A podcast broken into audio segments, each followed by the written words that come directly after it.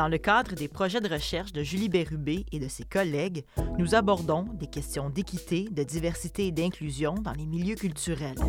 Cette série de balados est destinée aux organismes culturels ainsi qu'aux praticiens et praticiennes afin de les outiller quant aux enjeux auxquels ils peuvent faire face. Dans cet épisode, nous allons discuter de l'accessibilité universelle des musées, un équilibre entre l'esthétisation et la rencontre humaine, avec Aude Porceda, professeure à l'Université du Québec à Trois-Rivières et directrice de la collection 21 aux éditions Hermann à Paris, et Josée Duhem, directrice direction de la médiation et expérience visiteur au Musée national des beaux-arts du Québec. Aude Porceda, José Duhem, merci d'être avec nous aujourd'hui pour parler d'accessibilité universelle dans les musées. Tout d'abord, j'aimerais vous demander, Aude, quel est votre parcours professionnel? Euh, je suis devenue professeure à l'UQTR en 2017 pour travailler sur la gestion culturelle. Mais entre 2009 et 2016, j'ai travaillé au Musée de la Civilisation comme agent de recherche. Et euh, ben, je m'occupais de, beaucoup de tout ce qui était politique, des stratégies politiques, mais aussi euh, parfois j'ai aidé au contenu des expositions pour le comité scientifique. Et donc j'ai eu à écrire la première politique sur l'accessibilité universelle. Et c'est comme ça, après, avec la secrétaire générale de l'époque, Danielle Poiré, qu'on a commencé à démarrer des projets là-dessus, parce qu'elle avait vu dans un journal une équipe de recherche à Montréal et on s'est penché sur cette question-là. Euh, avant de travailler au musée, j'ai travaillé au Muséum national d'histoire naturelle de Paris, au Jardin des plantes. Euh, juste après mon doctorat, en fait, ils m'ont embauché pour les aider à mettre en œuvre le développement durable.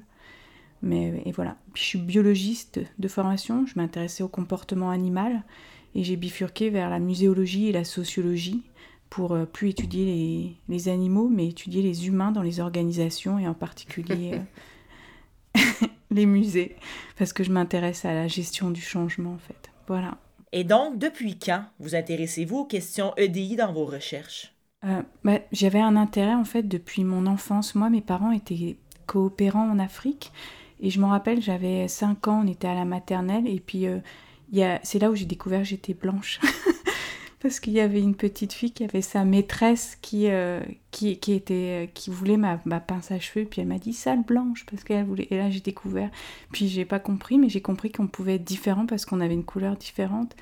Et je pense que ça a pas mal orienté après ma sensibilité. À l'école, j'étais toujours avec. Bah, j'étais, j'avais des amis, mais je prenais soin de tous ceux qui étaient un peu croches, en fait. je me battais bien à l'école, même si je suis toute petite. les garçons, ils avaient peur de moi. Et euh, donc, et puis à 13 ans, j'ai lu un livre. Euh, bah, à la fois, j'ai découvert que je voulais étudier le comportement animal, mais en même temps, j'ai lu un livre, un gros pavé là, de Bettelheim sur les enfants autistes. Et je me suis toujours dit que je travaillerais euh, sur, sur les, personnes autistes ou sur les personnes marginales. Et puis, quand je suis rentrée au musée de l'association, comme je disais précédemment, quand Daniel Poiré m'a dit bon, ce que tu as fait pour le développement durable, tu le fais maintenant pour l'accessibilité universelle puis que j'ai découvert le milieu des chercheurs, j'ai vu comment euh, ils pensaient, puis qu'on a a commencé à rencontrer le milieu communautaire et puis euh, les personnes qui ont des incapacités, ben c'est comme ça qu'après les choses se sont enchaînées. quand je suis arrivée en poste à l'université, au début je voulais pas, et puis finalement ça s'est présenté, et euh, c'est comme ça que je suis rentrée dans, dans ce projet-là en fait. Et puis, d'où a émergé l'idée de ce projet que vous avez soumis? Ah, en fait, euh, ça a émergé parce qu'il y a Thierry Belleguic, qui est professeur à l'Université Laval, qui a développé des liens avec le Musée national des beaux-arts. Euh, il était avant conseiller à culture, doyen, etc. Puis euh, il a dit, oh, il y a peut-être quelque chose à, développer. Alors avec l'équipe PSVI, avec qui j'étais partenaire quand j'étais au Musée de l'Association et après comme chercheur, qui est l'équipe de participation sociale et Vie Inclusive. On y est allé les rencontrer, euh, José et puis euh, Jean-Luc Meuret, le directeur général. C'était une rencontre où on discutait à bateau rompu. Et puis ensuite, euh, il y a David et José, je pense, qui ont dû se parler, je sais pas. Et puis l'idée de les accompagner sur le plan d'action a été évoquée. Et parce qu'ils devaient renouveler leur plan d'action sur l'accessibilité universelle. Et puis c'est là on s'est dit, bah, on va développer un projet. On a fait un développement savoir, on a obtenu la subvention. Bon, c'est arrivé pendant la pandémie, puis c'est comme ça que l'idée a, démarré en fait. Donc euh, c'était vraiment euh, une mise en contact, puis après euh, on discute et puis une opportunité qui s'est présentée. Mais José, tu pourras peut-être préciser si. moi, c'est ma vision des choses. non, elle est pas mal bonne, je dirais quand même. ouais, c'est pas mal comme ça que ça s'est passé par un concours de rencontres, en mm. fait aussi. Mm. Donc, justement, José Duhem, puisqu'on vous entend, j'aimerais savoir quel est votre parcours professionnel? En fait, c'est drôle parce que euh, je pense que je m'étais pas attardée à ça depuis longtemps. Même dans mon CV, ça n'apparaît plus, mais mes premières expériences d'emploi, j'avais 18-19 ans. Euh, je me suis retrouvée, euh, donc très, très, très jeune vingtaine, même pas encore, là, à, à, travailler avec des, des organismes qui œuvraient auprès de jeunes en milieu défavorisé. Euh, donc ça, ça a été mon premier emploi. Puis après ça, rapidement, les années suivantes, pendant deux, deux ans, j'ai travaillé avec des personnes handicapées physiques ou mentales dans un camp d'été. Euh, sans expérience, qu'est-ce qui fait qu'ils nous font confiance dans ce temps-là? Je me le demande encore euh, parfois, mais bon, ça m'a quand même surpris. Ça a quand même fait que j'ai accroché beaucoup. Je me suis retrouvée chef de camp les, deux, les deux années qui ont suivi. Ensuite, les études baccalauréat, maîtrise qui se sont faites également en sciences, c'est un petit peu ce qui me surprend parce que j'étais pas prévue me retrouver en milieu muséal, euh, pas en beaux-arts en tout cas. Euh, donc, j'ai travaillé à la Rivière des Mille-Îles, au Biodôme, au GREM, à la, Biosphère et au Centre des sciences, passant tour à tour d'éducatrice à, super, à superviseur et à chef d'équipe, toujours à la médiation. Euh, puis quand, quand j'ai quitté le Centre des sciences, c'est là que je suis arrivée au Musée des beaux-arts à, Montréal, vraiment parce que euh, Jean-Luc Murray, qui était là à ce, moment-là, avait, besoin de développer davantage l'équipe et, euh, et, il était aussi en train de développer tout ce qui était art et, mieux, et mieux-être. Et ça a été ma première introduction là. Et euh, moi, ça faisait quand même un certain temps que j'avais le goût d'aller plus loin en, média en médiation que de faire du scolaire. Puis quand l'opportunité a été présentée, euh, c'est présenté avec, euh, le MBIM, euh, j'ai vraiment trouvé qu'on commençait à donner du sens à ce qu'un musée peut être aussi. En, en, fait, souvent, les projets de mission, les projets très ciblés, les, les projets où on touche à très peu de personnes à la fois, mais que la portée est immense, sont coupés. Euh, parce que ça demande beaucoup trop de ressources. Et au MBAM, on, décidait d'aller de l'avant avec ça et de même de mettre la pédale forte plutôt que la pédale douce. Ça a été là qu'on a fait, euh, que moi j'ai fait mes premières armes, euh, mais avec un intérêt qui remontait dans le fond à vraiment beaucoup d'années en arrière. et je me suis retrouvée après ça au, Musée national des Beaux-Arts pour poursuivre un petit peu ce travail-là avec l'équipe. En fait, pas juste un peu, mais, mais vraiment d'autant plus que là, euh, comme le disait Aude plus tôt, on est en train de travailler différents documents qui vont, qui vont permettre de mettre euh, l'accent sur tout ce qui est accessibilité, diversité et inclusion au musée, dans tous les programmes et dans toutes les sphères d'activité du musée, en fait. Et puis, José Duhem, quelle est la mission de votre organisme, euh, c'est-à-dire le Musée national des beaux-arts du Québec? Je vais vous la lire, mais c'est pas dans la mission qu'on retrouve le plus les intentions. Dans la mission, on retrouve le Musée national des beaux-arts du Québec a pour fonction de faire connaître, de promouvoir et de conserver l'art québécois de toutes les périodes, de l'art ancien à l'art actuel, et d'assurer une présence de l'art international par des expositions et d'autres activités d'animation. Et c'est pas là qu'on trouve l'intention d'ouvrir, de devenir l'art euh, un musée à l'échelle, à l'échelle humaine. C'est vraiment dans la vision qui est celle-ci. Le musée se veut un musée à l'échelle humaine qui, qui, favorise la rencontre et permet un rapport intime avec les œuvres. Il offre un lieu de vie et de socialisation accessible, accueillant et inclusif qui invite à la découverte de l'art québécois et de l'art international. C'est là qu'on trouve vraiment les mots importants qui nous amènent, nous, à développer l'ensemble des programmes euh, qui, qui se tournent vers les personnes ayant des incapacités. Et depuis combien de temps les questions relatives à l'EDI euh, sont abordées au sein de votre organisme? En fait, depuis plusieurs années, mais peut-être moins de façon euh, évidente qui apparaissent davantage. Là. Par exemple, il y a 20 ans déjà, euh, la responsable de la programmation pour adultes proposait des visites pour les personnes non, non voyantes. Fait 20 ans en arrière, euh, c'était pas encore très, très, très, très, très en avant ces programmes-là non plus. Euh, si je parle de 2008, lors de l'exposition du Louvre à Québec, on avait une galerie, la première galerie tactile. depuis plus de dix ans que le programme Accès Musée est mis en place, on a reçu aussi beaucoup d'organismes communautaires qui avaient des clientèles à besoins particuliers en visite libre. Donc, ce n'est pas un programme étoffé, mais ça leur permet de venir gratuitement avec leurs participants. Euh, on développe des camps, des camps artistiques qui accueillent des enfants de milieux défavorisés depuis 2013. Par contre, euh, l'emphase a été mise vraiment lorsque Jean-Luc Murray, le directeur euh, général actuel, lorsqu'il est arrivé en 2018, c'est là qu'on a vu vraiment un tournant beaucoup plus important. C'est à ce moment-là qu'on a eu l'énoncé de vision qui est beaucoup plus fort. Euh, on a eu une réflexion globale sur la diversité, l'inclusion qui nous a amené à faire le projet de recherche qu'on a là avec toutes les, avec les dix pages de recommandations que Aude nous a remis. Euh, et euh, à l'arrivée de Jean-Luc aussi, Jean-Luc a mis en place la nouvelle direction d'éducation expérience visiteur. Dans l'expérience visiteur, faut nécessairement qu'on s'arrête sur l'ensemble des visiteurs et quel type d'expérience ils ont, puis de quelle manière on les, on les rejoint, puis qu'est-ce qu'on peut leur offrir de mieux, euh, qui les touche davantage.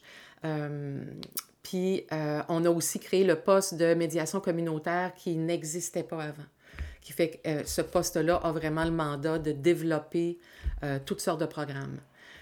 Et là, on est rendu à l'étape suivante, dans le fond, qui est celle de euh, non seulement que les programmes d'accessibilité se développent au niveau de la, de la médiation, mais que ça s'ouvre aussi à tous les services du musée, que ce soit l'exposition, le bâtiment, l'accueil, donc qu'on rejoigne davantage en portant un œil, un regard beaucoup plus global, dans le fond, sur, sur ce qui peut se faire au musée.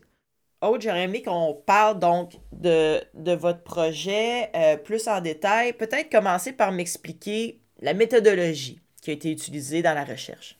Déjà, notre méthodologie, elle a, décidé de partir en fait du, vécu des personnes. Euh, on s'est dit que s'il fallait réfléchir à l'accessibilité universelle dans les musées, c'était bien beau de faire venir des, personnes avec des capacités au musée, puis de les observer, puis de prendre leur euh, avis mais que ce n'était pas suffisant et qu'il fallait aussi euh, apporter le regard d'experts, donc euh, liés à la communication comme des experts en littératie, euh, liés au bâtiment par rapport à en faisant venir un ergothérapeute et aussi en faisant venir quelqu'un du milieu communautaire pour voir justement comment on peut favoriser les liens. Donc on s'est dit qu'il fallait absolument croiser le regard des acteurs les plus concernés pour pouvoir mener un changement. Et euh, on s'est aussi intéressé à l'avant, pendant et après la visite. Euh, ça s'appelle la chaîne d'accessibilité culturelle. Et en fait, souvent, quand on regarde les recherches dans le milieu muséal ou sur le handicap, c'est souvent concentré sur l'intérieur, sur une exposition, sur le bâtiment, mais jamais sur l'expérience avant, pendant, après. Et ça nous a permis de voir où étaient les freins euh, où étaient les freins avant, pendant et après la visite, et pas juste euh, parce que si les gens ne viennent pas ou s'ils peuvent pas venir de manière autonome, il faut comprendre pourquoi. Et ils vont pas nous le dire forcément pendant la visite parce qu'on va complètement se concentrer sur euh, est-ce que c'est beau, est-ce que c'est facile d'accéder, etc. Donc on, a, on est parti du vécu, on a mobilisé la chaîne de l'accessibilité culturelle. Et on a tenu compte du modèle de Fougerolas, le MDH-PPH, qui en fait part du principe que c'est pas les personnes qui, euh, qui ont un problème, c'est l'environnement qui n'est pas accessible. Donc justement, d'essayer de voir euh, comment, euh, quelles que soient les personnes, elles peuvent pleinement réaliser leurs habitudes de vie euh, en tenant compte à la fois de facteurs personnels liés à leur identité, etc., leur capacité, mais aussi euh, par des facteurs environnementaux, en considérant euh, les facteurs environnementaux de l'individu, les facteurs environnementaux de l'institution, parce que même accéder à un musée dans l'environnement global, enfin aux alentours, il y a des, il y a des obstacles. Et puis ensuite, l'environnement macro qui vraiment considère la, société en général.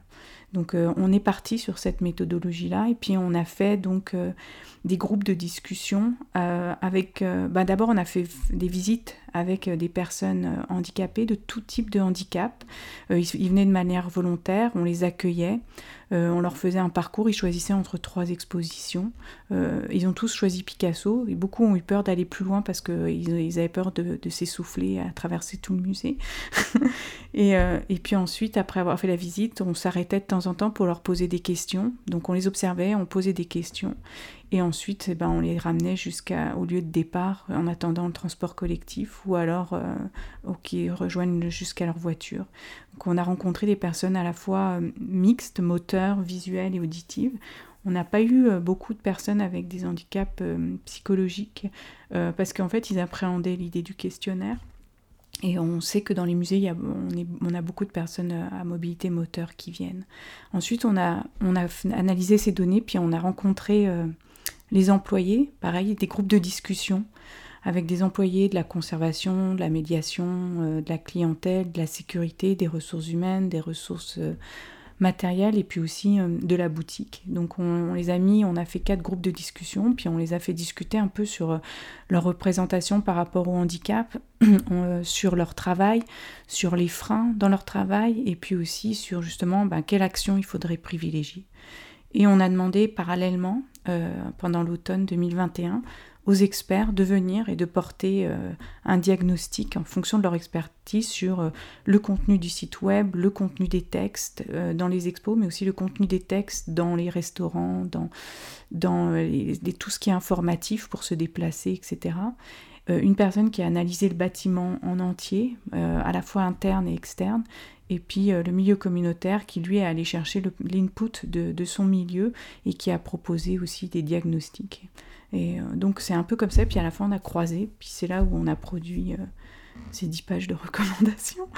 Et, euh, et puis c'est un, gros travail. Il, est énorme parce qu'il y, a quatre rapports qui se croisent, mais en même temps on s'est rendu compte qu'on on avait tous la même vision des problématiques et des forces du musée. Donc voilà.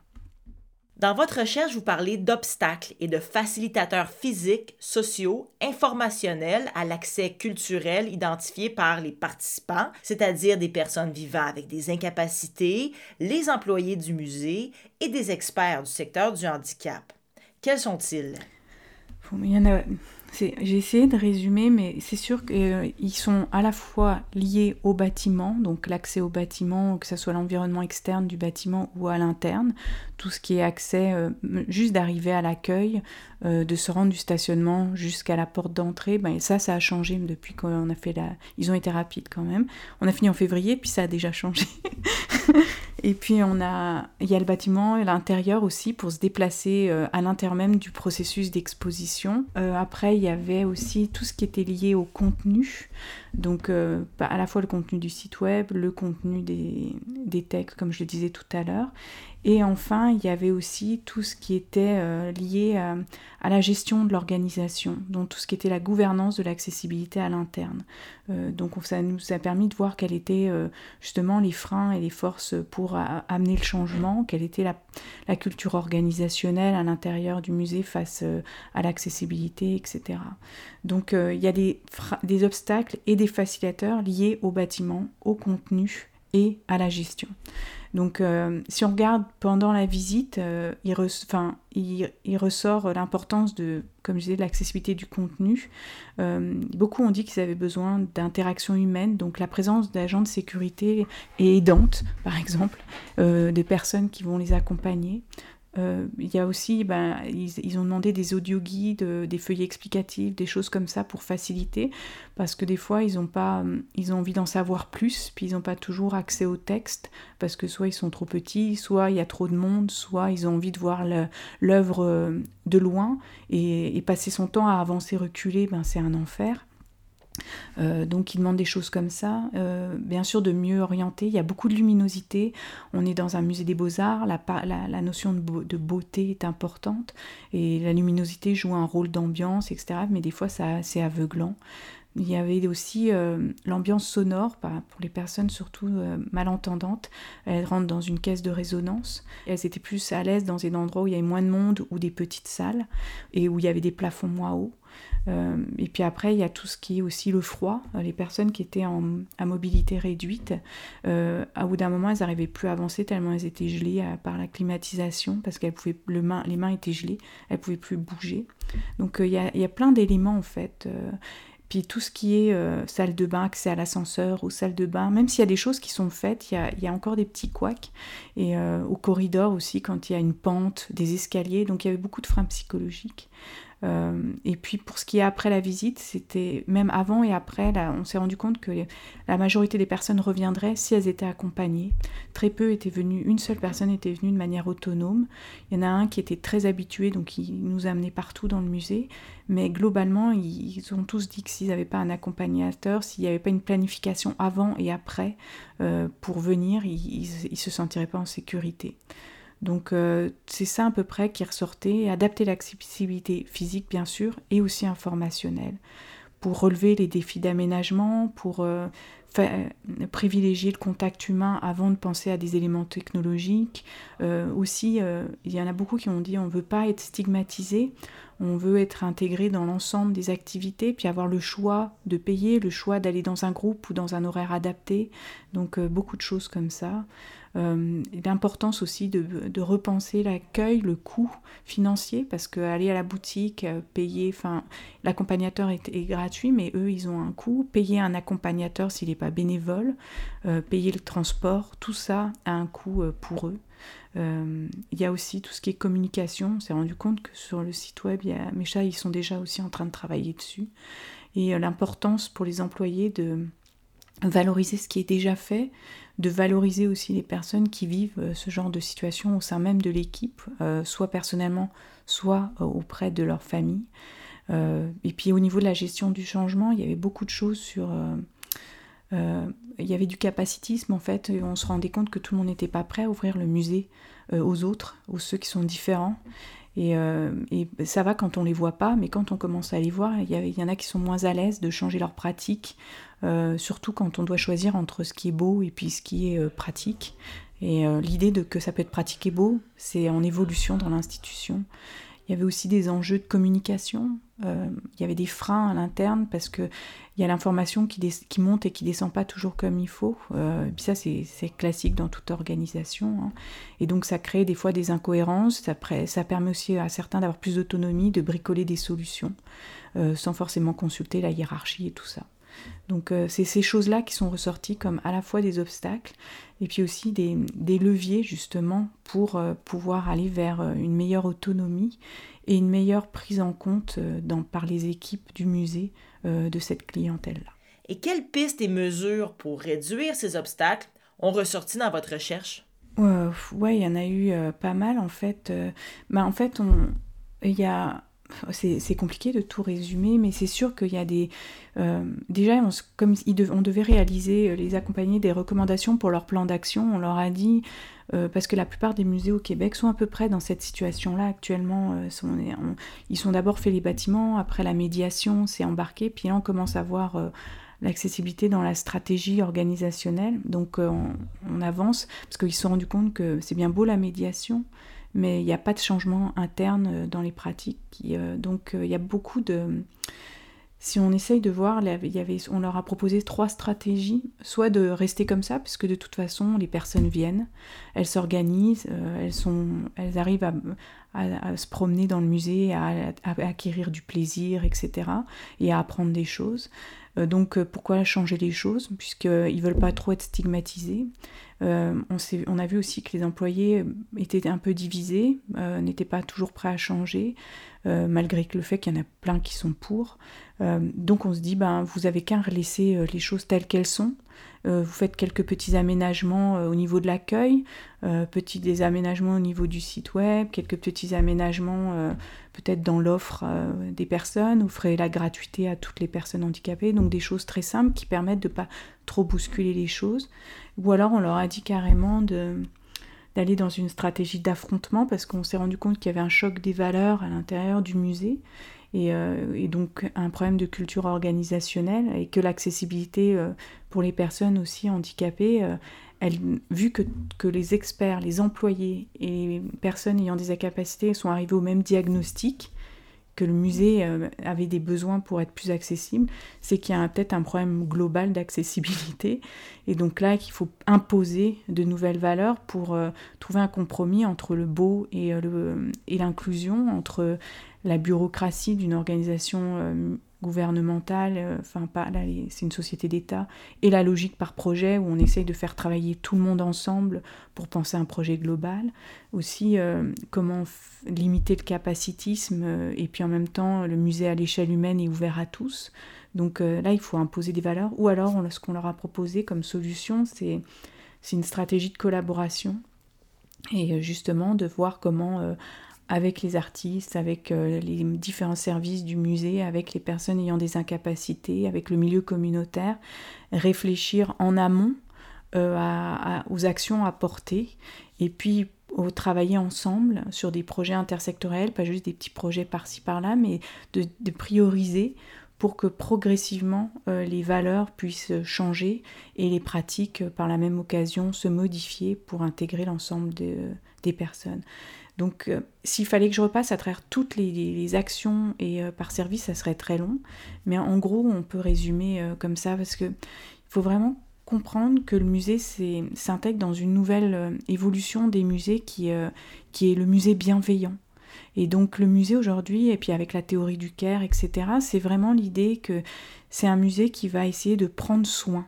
D'accord? Il il, va prendre soin des individus, euh, qu'ils soient visiteurs ou employés, pour essayer justement euh, de faire en sorte que euh, on va aller vers les gens, vers les organismes, offrir un service pour essayer de justement d'être de répondre au mieux aux besoins des communautés plutôt que d'être juste un lieu de diffusion et, et d'information, enfin de diffusion de, de c'est quoi l'art, c'est quoi la culture, etc. José Duhem, vous avez reçu donc cette recherche et ces nombreuses pages de recommandations. Est-ce que ces pistes et mesures sont réalistes et peuvent être mises en œuvre au sein de votre organisme?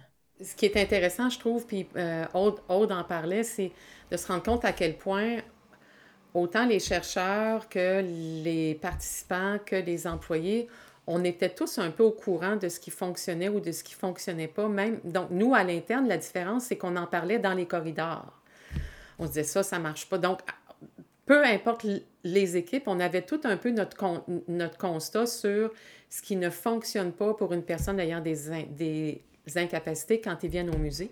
S'ils n'avaient pas réfléchi quand on leur a posé la question, ils arrivaient avec ces impairs-là. Fait que la, la, force, je trouve, du rapport de recherche, c'est que plutôt qu'on en parle dans le corridor, on a une image globale de ce que ça représente, avec, malgré que ça peut sembler colossal, et ça l'est, là, 10 pages de recommandations, ça donne aussi des pistes. Ça dit, voici l'état des lieux, mais voici par contre ce qui peut être, ce qui peut être fait. Et là, on fait prendre conscience à l'ensemble du, du musée de ce qu'il y a à faire.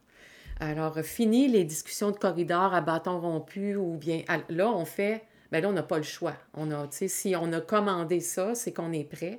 Et je pense que dans ça, ça, ça, l'annonce aussi un changement de culture.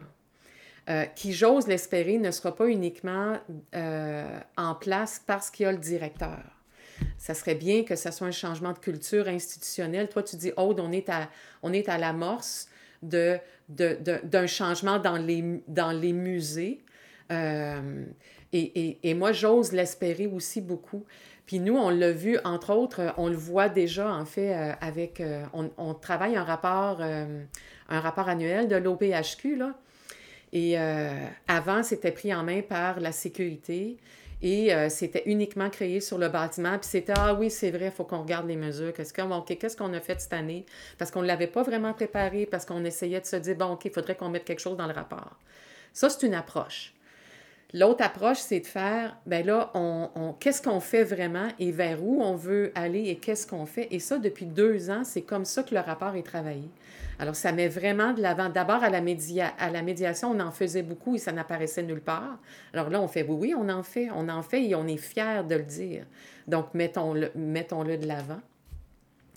Et euh, quand on a lancé la recherche, il y avait vraiment le désir de le mettre dans le plan stratégique 2023-28 qui, lui, ben, puis on va comme déjà ajouter des choses dans ce qui se termine là, mais c'était dans le désir de, d'avoir des objectifs concrets qu'on annonce à l'ensemble du musée, donc pas juste bâtiment, et euh, sur, lequel on va vraiment avoir des comptes à rendre, aussi au ministère. Fait il y a là vraiment, je pense, euh, une, intention réelle et, concrète et habitée par les employés. Pas encore toutes les couches, pas encore partout, mais qui va nécessairement percoler, je pense.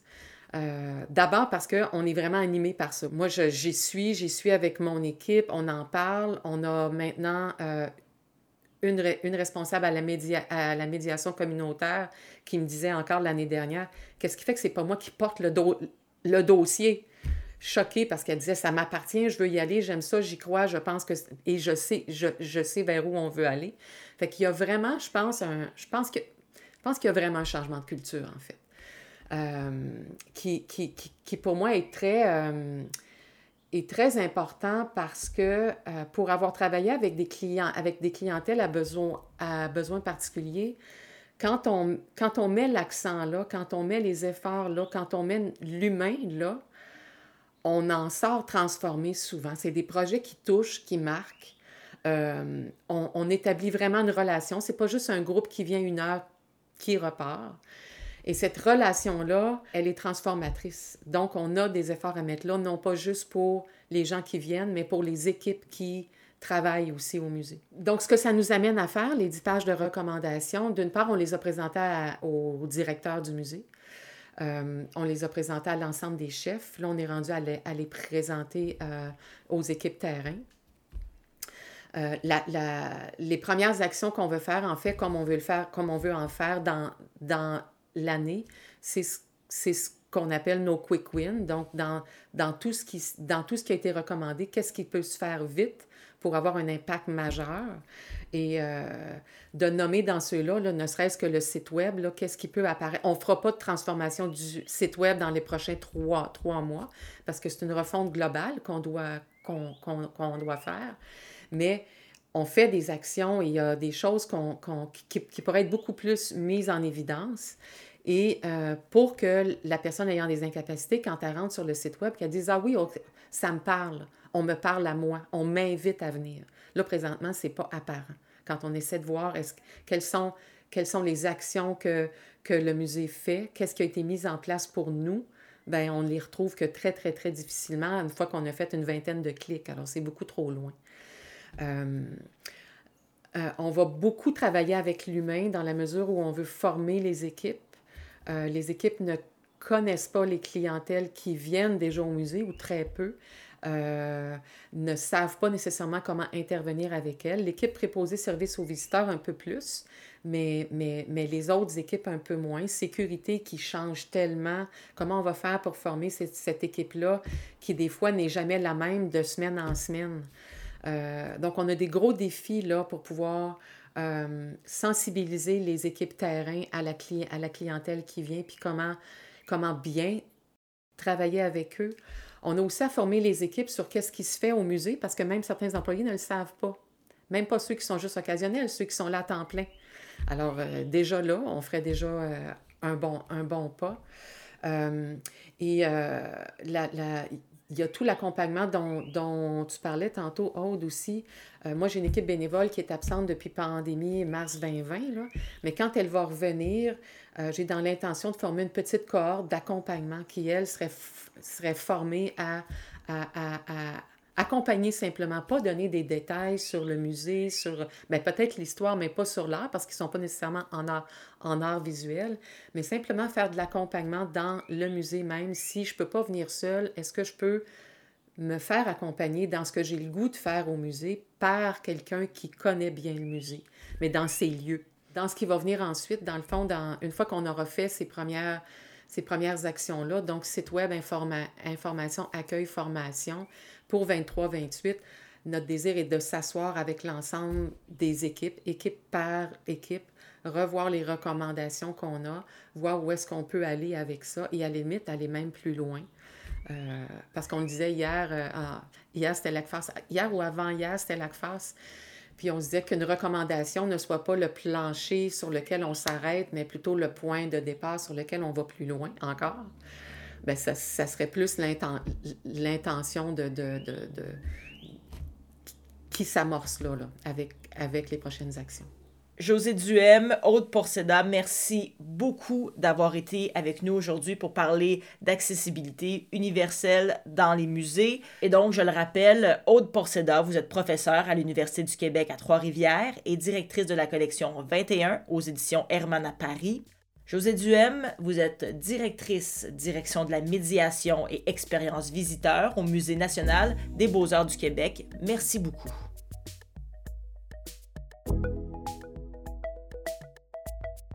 Ce balado est produit par l'Université du Québec en Outaouais et réalisé par Marie-Hélène Frenette-Assad grâce à une subvention du programme Connexion du Conseil de recherche en sciences humaines du Canada.